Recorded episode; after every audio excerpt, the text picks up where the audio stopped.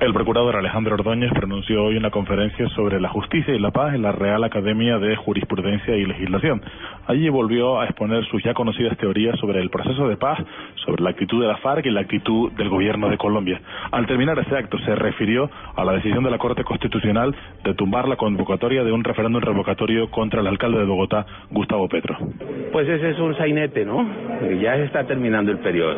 Yo hice lo que me correspondía en su momento. Yo pedí que, que, por, que, que ello no se diera porque impactaría fiscalmente las finanzas públicas. La visita oficial del procurador a España termina mañana con un conversatorio en la Casa de América, donde también hablará sobre temas bilaterales entre Colombia y España. En Madrid, España, Enrique Rodríguez, Blue Radio.